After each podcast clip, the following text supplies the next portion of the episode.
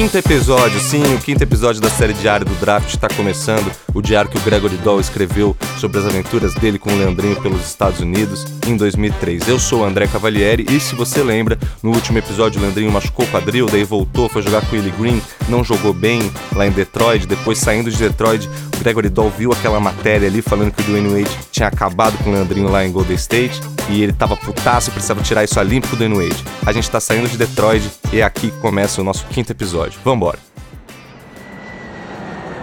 Depois do Detroit Pistons, nossa próxima parada era em Nova York.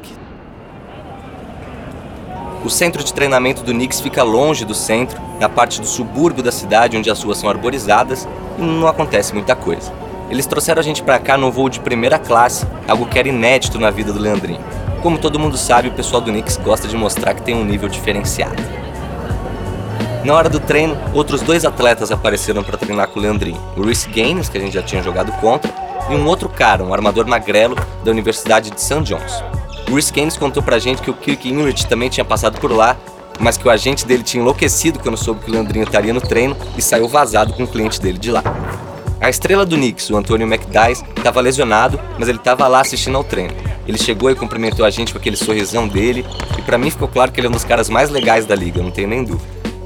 O treino acabou se tornando uma batalha entre o Leandrinho e o Reece Gaines, enquanto que o pior da turma era o garoto da St. John.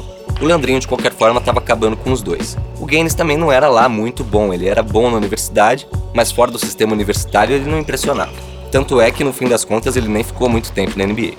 Frustrado pelo brasileiro habilidoso, o Reece Gaines começou a jogar sujo. No lance que o Leandrinho foi para uma bandeja, Gaines acertou bem a cintura dele e ela ainda não estava completamente recuperada. Depois disso, o brasileiro teve que reduzir bastante o ritmo e se arrastou até o final do treino. A gente estava bem triste quando saiu do CT do Knicks, principalmente o Leandrinho, claro, porque ele já estava de novo com uma pilha de gelo amarrada na cintura. O problema principal dessa lesão é que, pelo menos em teoria, a gente tinha dois outros treinos para fazer nos próximos dois dias. E eu perguntei pro Leandrinho o que, que ele queria fazer. Ele sempre foi muito competitivo, então a resposta para ele foi simples. Ele disse: Eu quero jogar.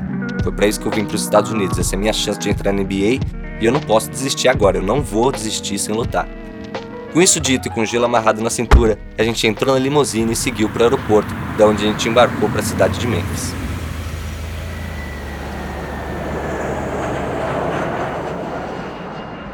Assim que a gente chegou em Memphis, a gente estava muito cansado e desabou. Depois de algumas horas eu acordei e saí para dar uma caminhada. O hotel que a gente estava ficando fica no mesmo prédio que um hospital para crianças com câncer. E quando eu peguei o elevador pro lobby, eu encontrei uma jovem família. A criança estava careca e eu logo imaginei o pior. Esses momentos assim são os melhores para colocar nossas dificuldades em perspectiva. Porque na mesma hora eu percebi que as coisas iam dar certo pro Leandrinho. Ele tem tanto talento, alguém na NBA com certeza vai perceber e vai dar uma chance para ele. A gente estava passando por uma onda de azar, é verdade, mas também é fato que as coisas podiam estar muito piores do que elas estavam.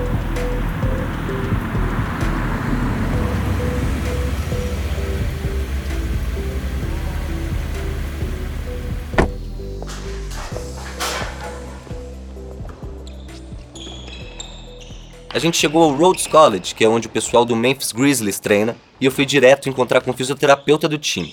Eu ainda não sabia, mas esse cara ia se provar essencial para o treino do Leandrinho.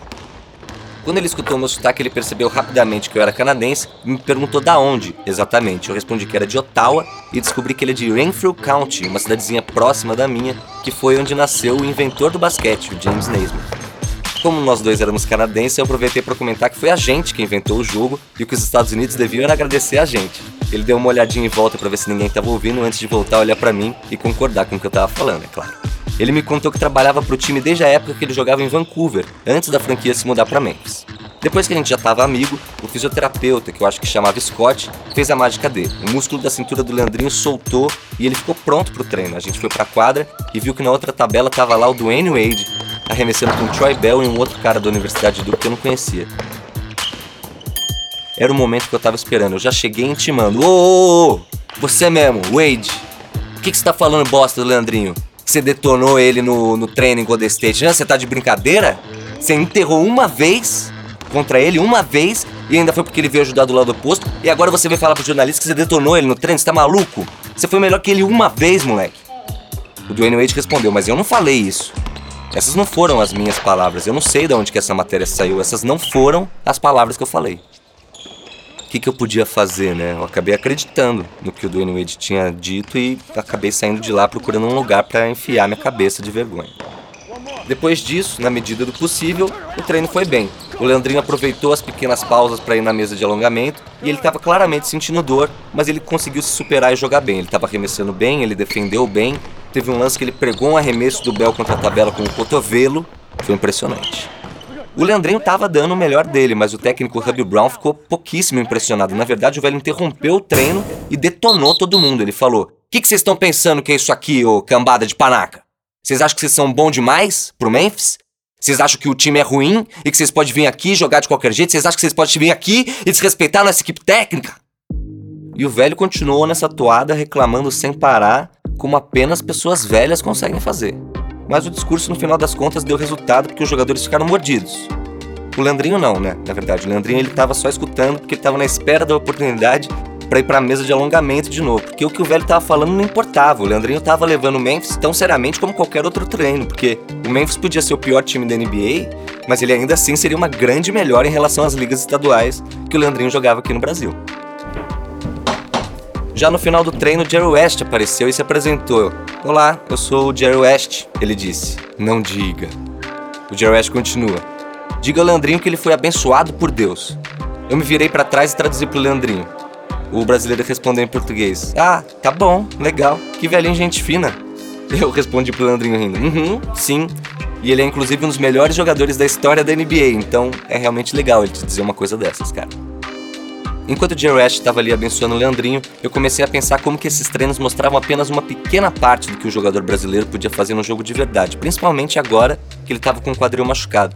Essa galera só saberia do que ele é realmente capaz se ela tivesse visto o que ele jogou no Brasil no ano passado.